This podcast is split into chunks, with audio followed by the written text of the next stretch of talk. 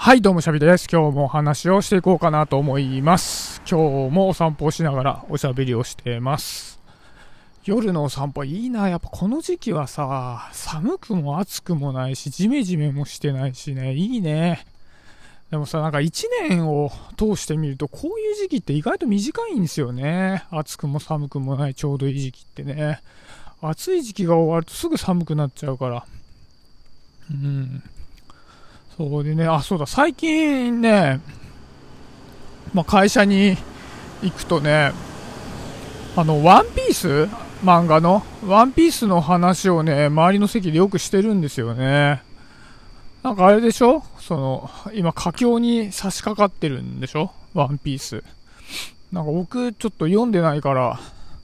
ない、話の内容についていけないんだけどね。そう、ワンピースの俺ね、3回チャレンジして3回挫折してんすよね。どうしてもね、なんか似たような場所で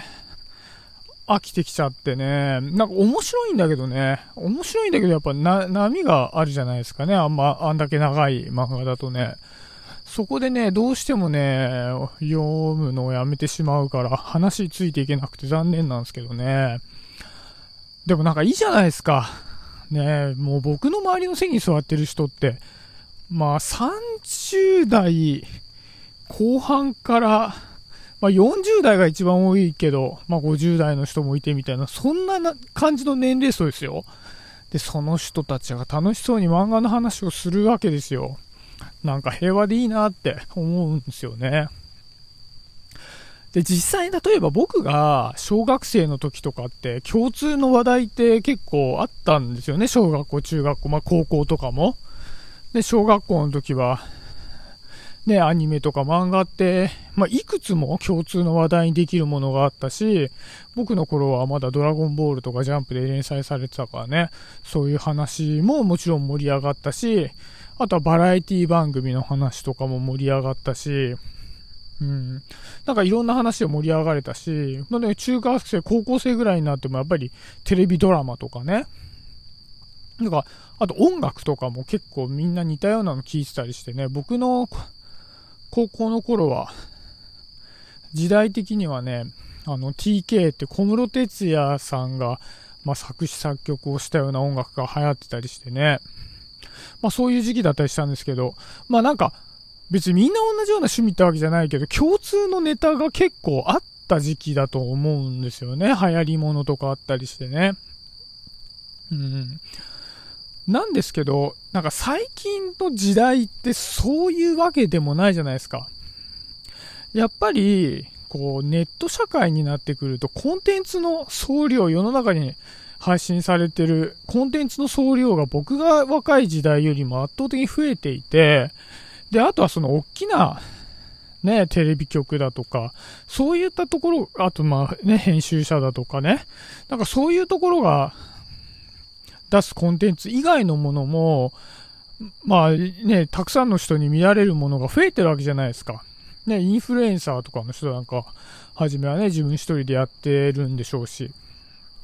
ね、まあ僕は全然聞かれてないけど、こうやっておしゃべりをしてるものだって、まあ世の中に配信されてるわけで、やっぱりこう人の目に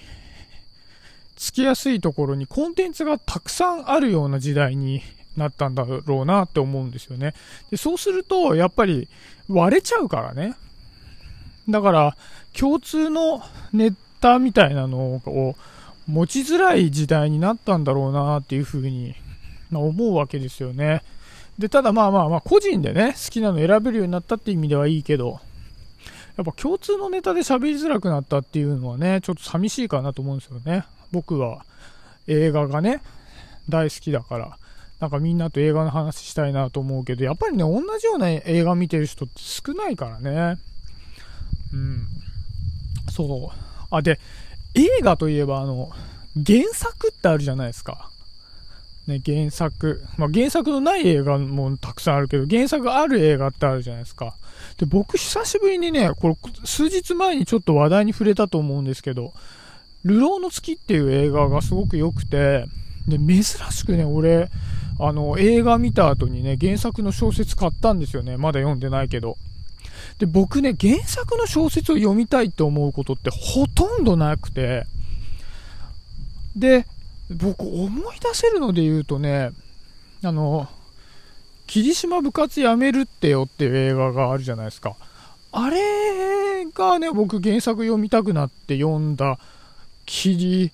原作本を読んだってあんまり記憶がないんですよね。で、どうです？皆さんなんか好きな映画だったりすると原作本って読みますかね？僕、これね、多分ね、原作本の、あの、じ、捉え方によって原作本に興味を持つかって違ってくると思うんですよね。やっぱその、ストーリーが実際は、その原作だとどういう風に描かれているかみたいなことに多分興味を持って読むんでしょうって思うんですよ。映画ってやっぱりこう、あの、時間がかなり限られてるし、伝えられる情報っていうのもストーリーとして伝えられる情報ってすごく少なくなっちゃうから、原作本に比べてこうギュッと凝縮されてることもあるので、まあ、きちっと全部描かれたものはどういう風に描かれてんだろうみたいなんで、小説読む人が、まあ、多いのかなと思うんですけど、一方で、例えば僕の感覚としては原作って、あの、映画にするときに忠実である必要が全くないって思っている方なので、あんまり原作に興味を持たないですよね。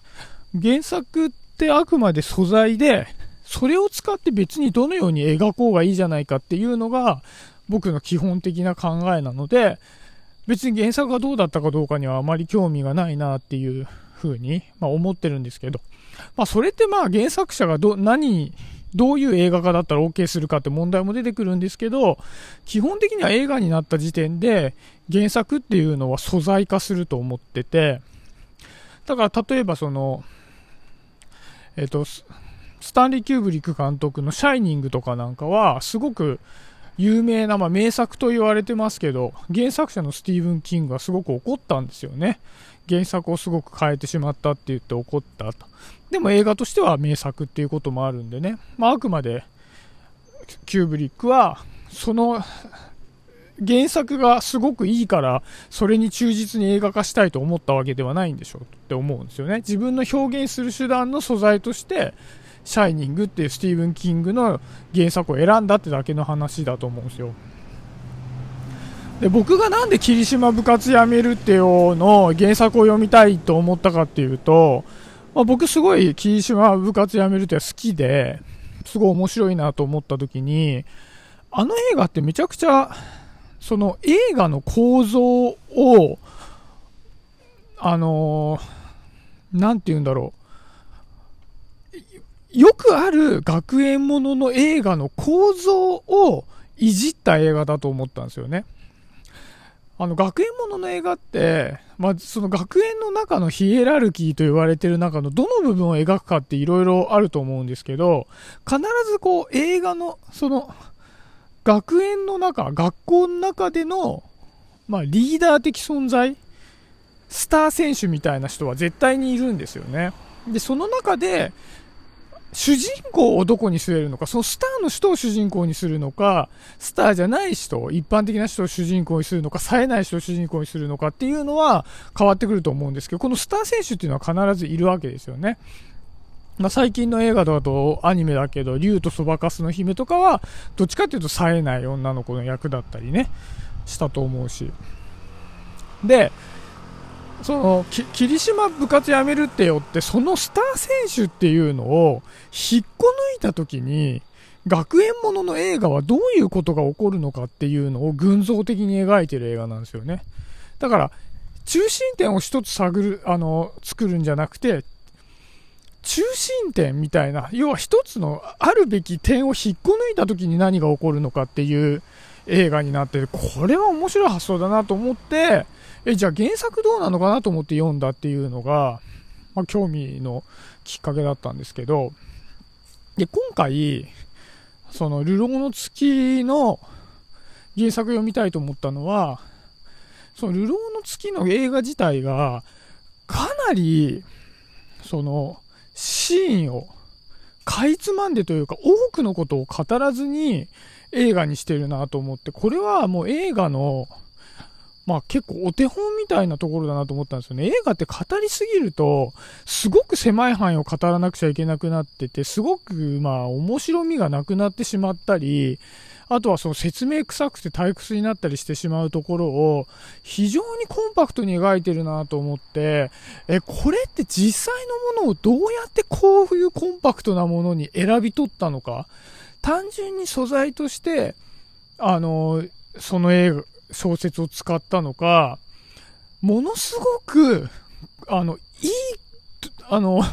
なんだろうな、結局コンパクトにするってことはね、僕らの想像力で保管しなきゃいけないとこがあるんで、こことこことこことここを押さえといたら想像してもらえるだろうってことを、もうドンピシャでついてきてる映画なのか？なんかそういうところが気になってね、あの、流浪の月の小説買ってみたんですけどね。まあ、あの、ちょっと読み終わったらね、その話もしてみたいなと思ったんですけど、まあ、ちょっとね、この皆さんに問いかけてみたいのは、原作っていうね、映画の原作っていうのを、まどういう風にね、捉えてるかなっていうのはね、こう皆さんの意見とか興味ありますよね。まあ、ともあれ、ちょっと話戻っちゃいますけどね、なんかこう、映画の話とかね、アニメの話とか漫画の話とかね、なんかみんなでしたいっすよね。まあ僕漫画あんま詳しくないからね、そのしたいっつってもう知ってる漫画があんまないんだけども、最近のものでね。まあ、コンテンツの話するっていうのはコンテンツを見るぐらい面白かったりしますからね。まあ、ということでね、もしよかったら一緒になんかね、映画とかのおしゃべりもしたいななんて思いつつ、今回の放送を終了したいと思います。はい。では、あの、そんなところで、バイバーイ。